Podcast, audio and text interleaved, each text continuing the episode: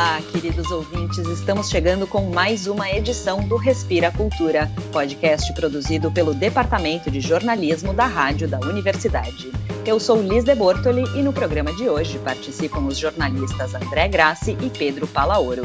Lembrando que vocês nos encontram no blog da redação, em urgs.br barra Destaques Rádio, no Lumina Podcasts e nas principais plataformas de streaming. No programa de hoje, um livro sobre técnica vocal de Cíntia de Los Santos, o lançamento do livro O Mergulhador, do uruguaio Luiz dos Santos, com tradução de Flávio Ilha, e a gente começa sabendo uma novidade do Instituto de Artes da URGS com Pedro Palaoro. Olá, Liz, André e ouvintes. Essa semana muitas coisas estão movimentando a universidade, né? Agora nesse início de agosto. Uma das iniciativas mais interessantes revelada essa semana foi a orquestra do Instituto de Artes da URGS. Uma ideia que vem a público com o apoio do Departamento de Música do IA, da direção do Instituto e da Pró-Reitoria de Extensão da Universidade, já que esse é um projeto pensado como um projeto de extensão. Em função da pandemia, várias orquestras no Brasil e no mundo vêm cancelando espetáculos e ensaios. E nesse caso, a estreia da orquestra do Instituto de Artes ocorre de modo totalmente online, executando uma obra em vídeo. Todos os instrumentistas gravaram as suas participações em casa e depois uma equipe fez a composição e edição do material todo. A peça fez várias homenagens, dentre elas estão a saudação aos profissionais da saúde que combatem a pandemia e aos artistas que faleceram vitimados pela Covid-19, além de promover, claro, o protocolo de emergência de isolamento social. A apresentação também honra a memória do seu compositor, o Alberto Nepomuceno. Em 2020, são lembrados os 100 anos do falecimento do artista. A orquestra do Instituto de Artes é formada por jovens universitários que não tiveram nenhum tipo de contato presencial entre si nesta empreitada. A coordenação é do professor de regência do Departamento de Música, Carlos Volker Fetcher. No vídeo é apresentada a obra Serenata, composta, como já dissemos, pelo Alberto Nepomuceno. Vamos ouvir agora um trecho da peça que pode ser ouvida na íntegra no YouTube da Extensão URGS e no Facebook da Universidade.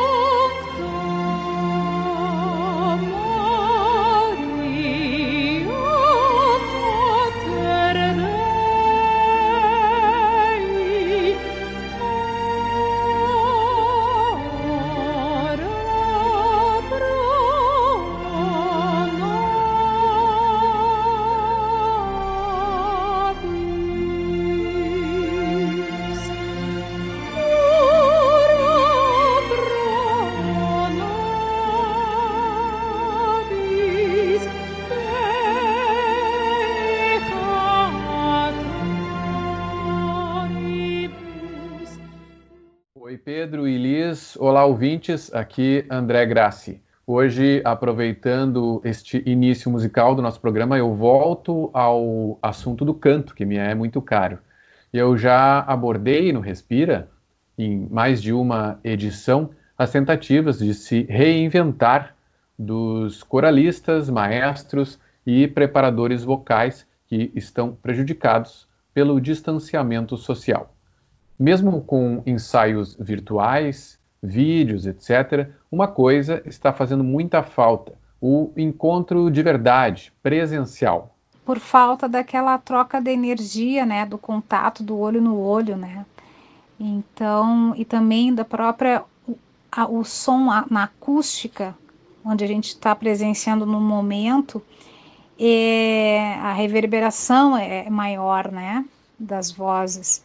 Esta é a soprano, maestrina e preparadora vocal Cíntia de Los Santos, que lançou durante a pandemia o caderno 2 do livro A Arte da Técnica Vocal.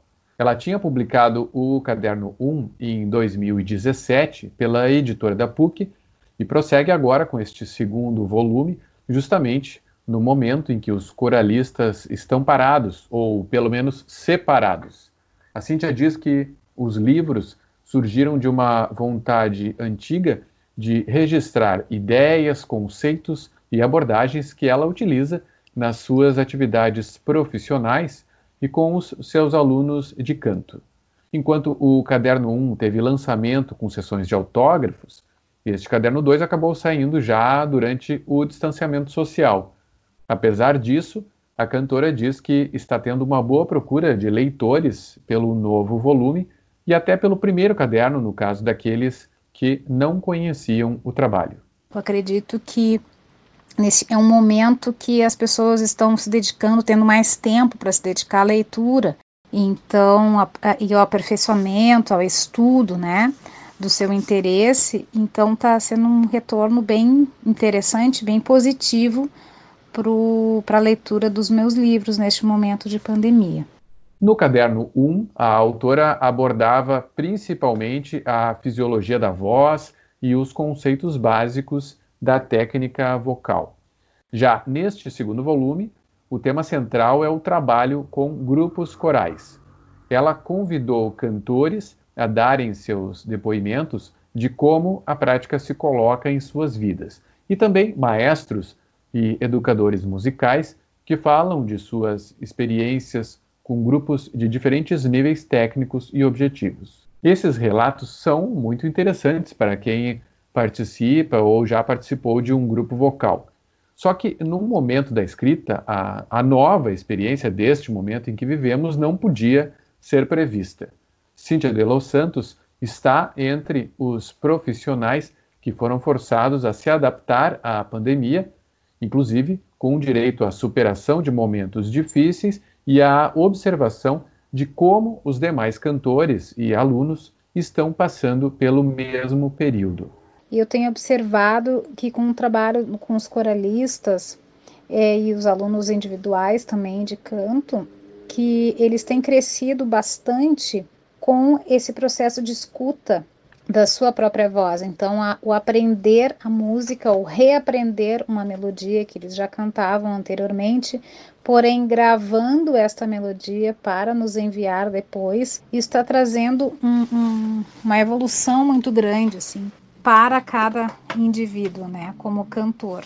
Outro grande aprendizado durante essa pandemia é verificar o quanto é importante a gente se ouvir, né?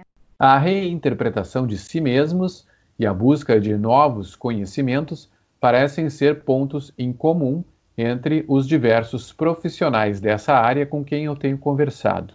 No caso da Cíntia de Los Santos, também se inclui aí o uso das redes sociais para lives em que ela conversa com colegas sobre a situação e sobre suas carreiras. E aí tinha um sonho de fazer música popular brasileira a capela. Sim. A gente tinha a ideia que eu tinha uma relação diferente, que é, que é a percussão vocal, né? Então a gente tinha um percussionista vocal.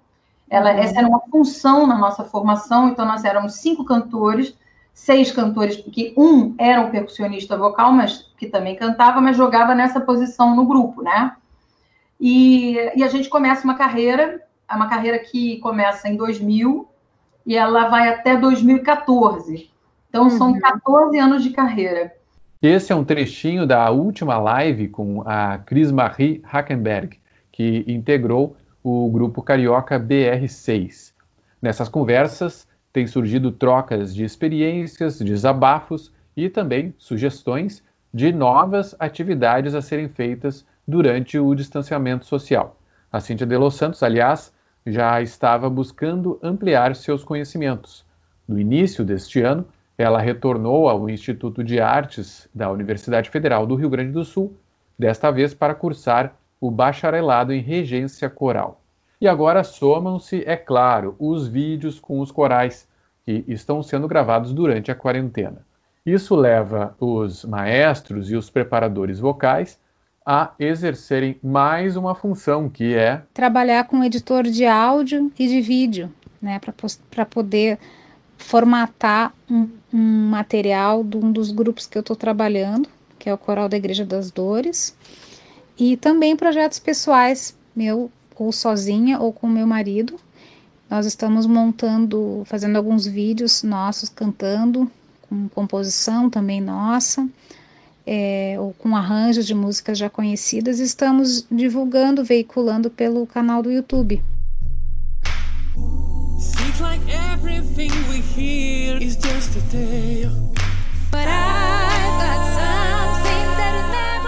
O livro A Arte da Técnica Vocal, da soprano Cíntia de Los Santos, está disponível na versão em papel e em e-book pela editora da PUC o caderno 2, lançado agora, e também o caderno 1, que tinha sido publicado em 2017.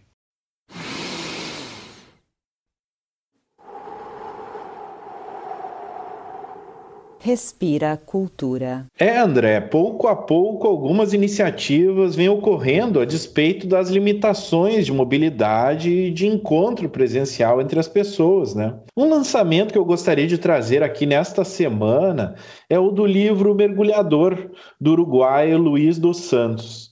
O livro dele saiu em português no último mês pela editora de Adorinha aqui em Porto Alegre. Eu conversei com o Flávio William, que é o editor e tradutor da edição brasileira.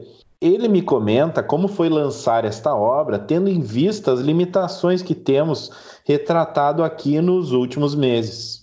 É um desafio mesmo fazer lançamentos uh, virtuais, assim, é uma, uma prática que a maioria das editoras nunca tinha, nunca teve necessidade de fazer em tempos normais, né? É uma prática diferente, uma prática que desafia a criatividade de reunir autor, editor, críticos, professores, é, tudo ligado remotamente a um público que a gente não sabe muito bem qual é, qual é o interesse desse público que está entrando nessas lives para para assistir esses debates, conversar sobre literatura, não é uma coisa muito comum. A nossa primeira experiência com isso, com, com esse tipo de lançamento, com o mergulhador, foi uma experiência bacana, assim, né? Teve um público interessante, resultou em alguma venda do livro, né, que não substitui, evidentemente, o lançamento presencial, onde há uma confraternização, onde há um encontro de pessoas, um encontro de interesses mútuos em relação à literatura. Isso nada substitui isso, não tem mas resultou em algumas, em algumas uh, iniciativas interessantes, alguns contatos interessantes de público que a gente não conhecia sobre esse intercâmbio com a literatura platense, né? Porque eu acho que o nosso interesse mais imediato é a Argentina e Uruguai mesmo, é prata, é essa identidade que a gente tem com os países do prata, do Mercosul. Essa, essa ligação sempre foi um dos objetivos da nossa editora, né, da, da Diadorim. Sempre foi a gente fazer esse intercâmbio, a gente ter traduções, a gente ter lançar livros, livros deles aqui, lançar livros nossos lá. É, foi uma primeira tentativa. O mercado não é muito não é muito amistoso, né? Há uma diferença muito grande entre público leitor eh, dos países do Prata, Argentina e Uruguai, notadamente, que leem muito mais, tem uma, tem uma vivência eh, literária muito maior que a do brasileiro, então, assim, o intercâmbio é um pouco desequilibrado, fica um pouco desequilibrado, né? Nós temos muito mais leitores lá, não só proporcionalmente, mas também em termos absolutos, muito mais leitores lá do que aqui.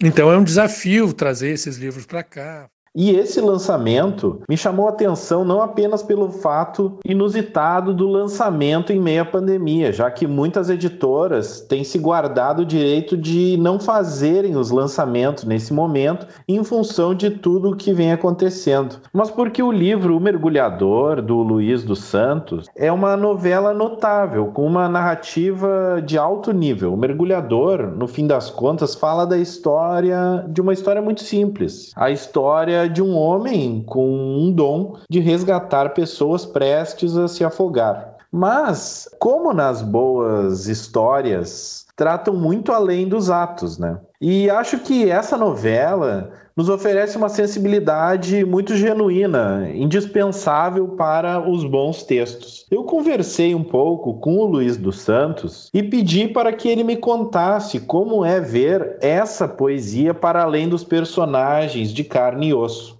Mi desafío siempre ha sido suavizar el mundo a la hora de contar, hacerlo un poco más amable, ¿no?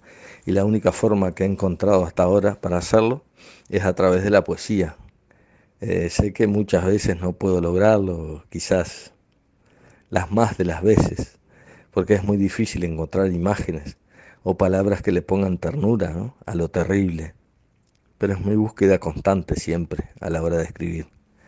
Eh, siempre digo que salgo a buscar poesía para sublimar realidades de las que no puedo escapar. Y son siempre realidades descarnadas, que me duelen a mí como escritor pero que tienen que ver con la propia vida de los personajes y que inevitablemente le dolerán al lector cuando se interne en ellas. Eh, mis personajes trato de que tengan su propia vida y sus propias ilusiones, sus propios sufrimientos. El desafío verdadero es hacer de esos mundos en los que uno este, se pone a, a zambullir muchas veces, sea un, universo más amable, ¿no? Para ambos, para los personajes, para los lectores y hasta para, para mí mismo. Eh, sé que no existe una fórmula, ¿no? Para ello, pero el sentido de mi narrativa siempre será la búsqueda constante de contar, ¿no? Siempre contar a través de la poesía. O Luiz dos Santos é um autor uruguaio, mas da fronteira. Ele nasceu no departamento de Artigas, aqui junto de Quaraí, no Rio Grande do Sul. Desse modo, ver a sua obra lançada aqui nesse mercado editorial tão disputado e diferente do uruguaio fez dele muito feliz. Ele me contou um pouco do fascínio de ter a sua obra vista em português pela primeira vez, depois de anos vivendo junto ao Brasil e levando em conta todos os desafios dessa tradução, né? Bueno, es algo extraordinario. Simplemente es como un pequeño milagro. ¿no? Brasil ha sido siempre mi otra piel y a veces pienso que esa conexión viene de, de mis antepasados, de mis abuelos. De todas esas historias que andan conmigo desde siempre, ¿no? Y ya son como parte de mi vida. El proceso de traducción en el que colaboré con, con Flavio Hila fue una experiencia increíble. Poder leer en portugués las palabras que alguna vez tanto me desvelaron es algo muy difícil de explicar. Este, lindo, ¿no? Muy lindo. Como un sueño que eh, rara vez se puede tocar con la mano. Y bueno, yo por suerte lo, pude hacer. Este, siempre me he sentido un poco hijo de, Vasconcelos, de Guimarães Rosa, eh, yo que sé, de Monteiro Lobato, del, propio Simón López Neto, ¿no? Este, con, el, con el cual crecí escuchando sus leyendas, sus, historias. Este, así que ser traducido en su lengua es un honor y, por qué no, una responsabilidad que asumo con, con una alegria é, enorme, não? uma alegria enorme. Bom, eu recomendo muito a leitura do Mergulhador, uma novela bem leve e poética que traz boas reflexões e é bem divertido. O livro pode ser encontrado à venda no site da editora de Adorim ou junto às livrarias mais tradicionais de rua aqui de Porto Alegre. Recomendo.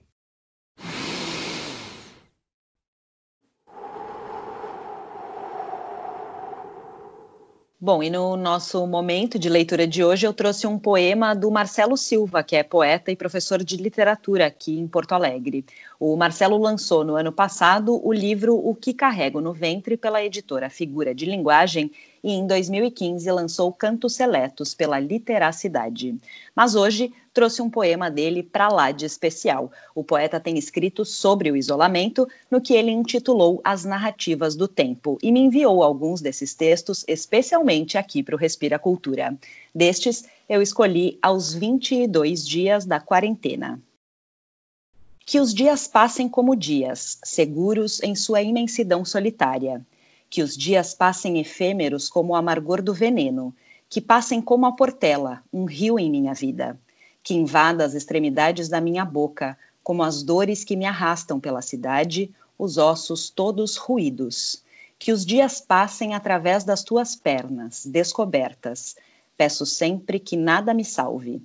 Que os dias sejam duros como o assoalho da casa, o sono forçado, as grades, que eu me torne enfim liberto, dono do mato, corpo sem mácula. Que eu tenha intestinos que funcionem perfeitamente, paciência, vontade de tomar água e mantenha os olhos abertos em um ponto futuro. Por enquanto, deito as mãos sobre os relógios.